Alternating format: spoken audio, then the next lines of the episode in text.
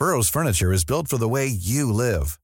From ensuring easy assembly and disassembly to honoring highly requested new colors for their award-winning seating, they always have their customers in mind. Their modular seating is made out of durable materials to last and grow with you.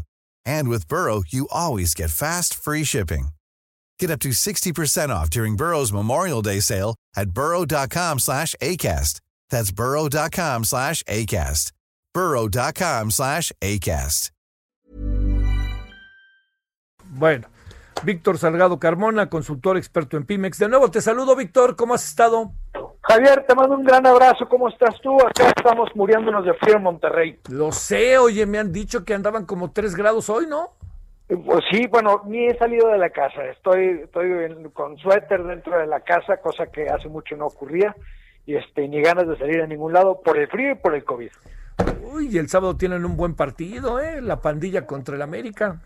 No, ni, pero lo, veo en la tele, no importa. Oye, a ver, déjame plantearte, eh, Víctor, escuchando esto que sé que escuchabas respecto del tema de los, eh, de, los restaurantes, ¿qué, qué, tienes, qué piensas en general, en qué proceso estamos en lo general respecto a las pymes, a las MIPYMES? ¿En qué andamos? ¿O existen MIPYMES o ya no existen?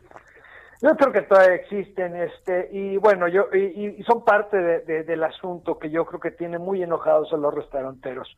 Como bien decías hace un momento, existen restaurantes y en los restaurantes pues hay diferentes tamaños, ¿no? Existen los grandes restaurantes, los, los pequeños, las fonditas y pues los, los puestos estos de tacos. Los mi pymes son los puestos de tacos, son las fonditas, son, son pues los restaurantes que, que están pues prácticamente en la calle. Y lo que entiendo de uno de los grandes descontentos que tienen los restauranteros es que a estos sí les están permitiendo operar y estas eh, de restaurantes que están puestos, que cumplen, digamos, con, con medidas de sanidad y que tienen nóminas y que pagan unas rentas este, grandes y, y tienen unas inversiones importantes en publicidad, etcétera, a estos no los están permitiendo operar y coincido con ellos. Creo que es, pues es una injusticia, o todos coludos o todos rabones.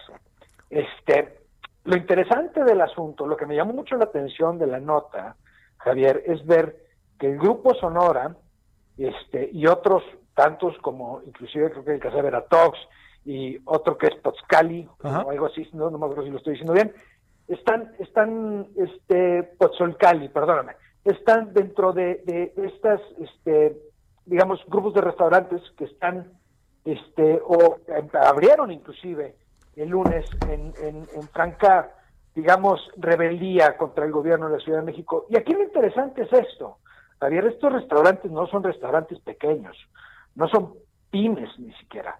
Ya son, ya son grandes restaurantes. Sí, Estamos sí, hablando de, son, de sí, restaurantes claro. que tienen 30 o más sucursales, tienen más de 200, 500 empleados, tienen nóminas pues bastante altas y tienen inversiones bastante altas y dan trabajo a muchas y muchas personas. Y lo menciono por lo siguiente, una de las características en los restaurantes, o al menos con los meseros, generalmente en casi todo el país es que los meseros a veces ni siquiera se les paga el salario mínimo. Y entonces esto implica que no tengan ni acceso al seguro social. Y esto se hace, pues, de alguna manera como de común acuerdo entre el patrón y el mesero, pues porque pues, recibe propinas. Y el mesero sabe que recibiendo propinas en un año normal genera una cantidad de dinero pues mucho más elevada que la que genera su vecino que trabaja en una fábrica y aunque su vecino sí tiene seguro social, pues el mesero prefiere ganarse sus 10, 15, 20 mil pesos en ocasiones, este, pues de mesero. Y esto, en estos momentos, complica bastante el parto, ¿no? Porque, pues, tienes, tienes la bronca de los restauranteros que efectivamente necesitan sobrevivir para poder seguir manteniendo nóminas, aquellos que sí las pagan, pero luego tienes aquellos que no pagan este, ni siquiera el salario mínimo o pagan solamente el salario mínimo, y tienes a estos meseros y estas personas que están dependiendo de las, de las propinas que difícilmente van a recibir cuando hacen un pedido en línea, y tienes un montón de gente que, que, que francamente creo que debe estar pues muy, muy preocupada al borde de, de, de tomar decisiones que, que, que, no nos convienen a nadie. Ay, ay, ay.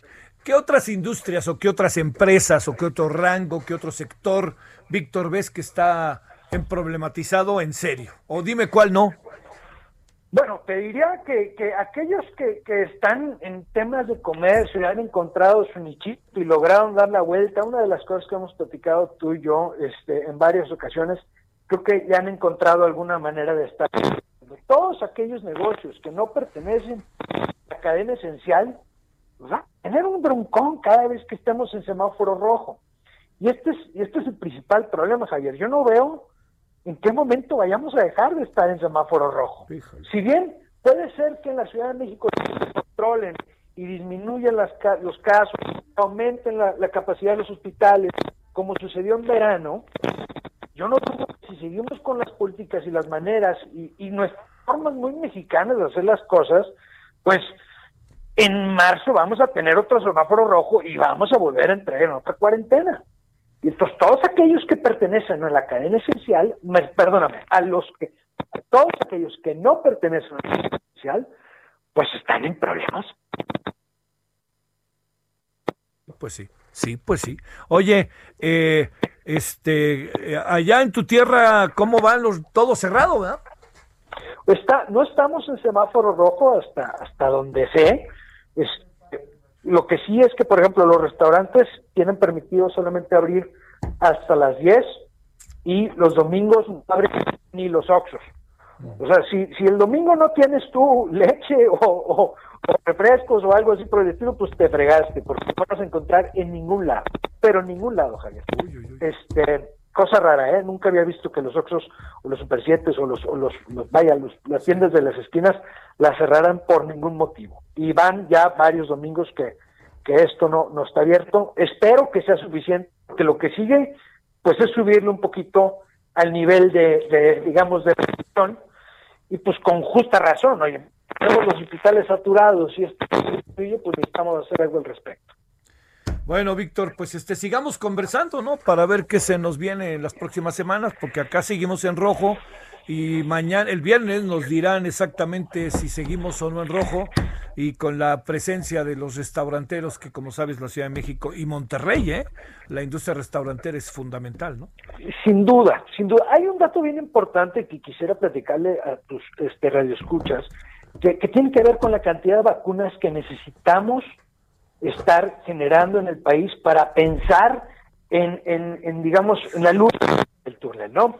Creo que ya llegaron 400 mil vacunas. Para que tengamos una idea de cuánto necesitaríamos estar vacunando diariamente para terminar en 365 días, tendríamos que estar vacunando cerca de 350 mil personas con las dosis dobles todos los días. Entonces, hasta que no veamos un número que se parezca a esto, Javier, estamos en problemas. Víctor, te mando un saludo y muy buenas tardes. Muchísimas gracias, Javier. Hasta luego. Hasta luego. Planning for your next trip? Elevate your travel style with Quince. Quince has all the jet-setting essentials you'll want for your next getaway, like European linen, premium luggage options, buttery soft Italian leather bags, and so much more. And is all priced at 50 to 80% less than similar brands. Plus, Quince only works with factories that use safe and ethical manufacturing practices.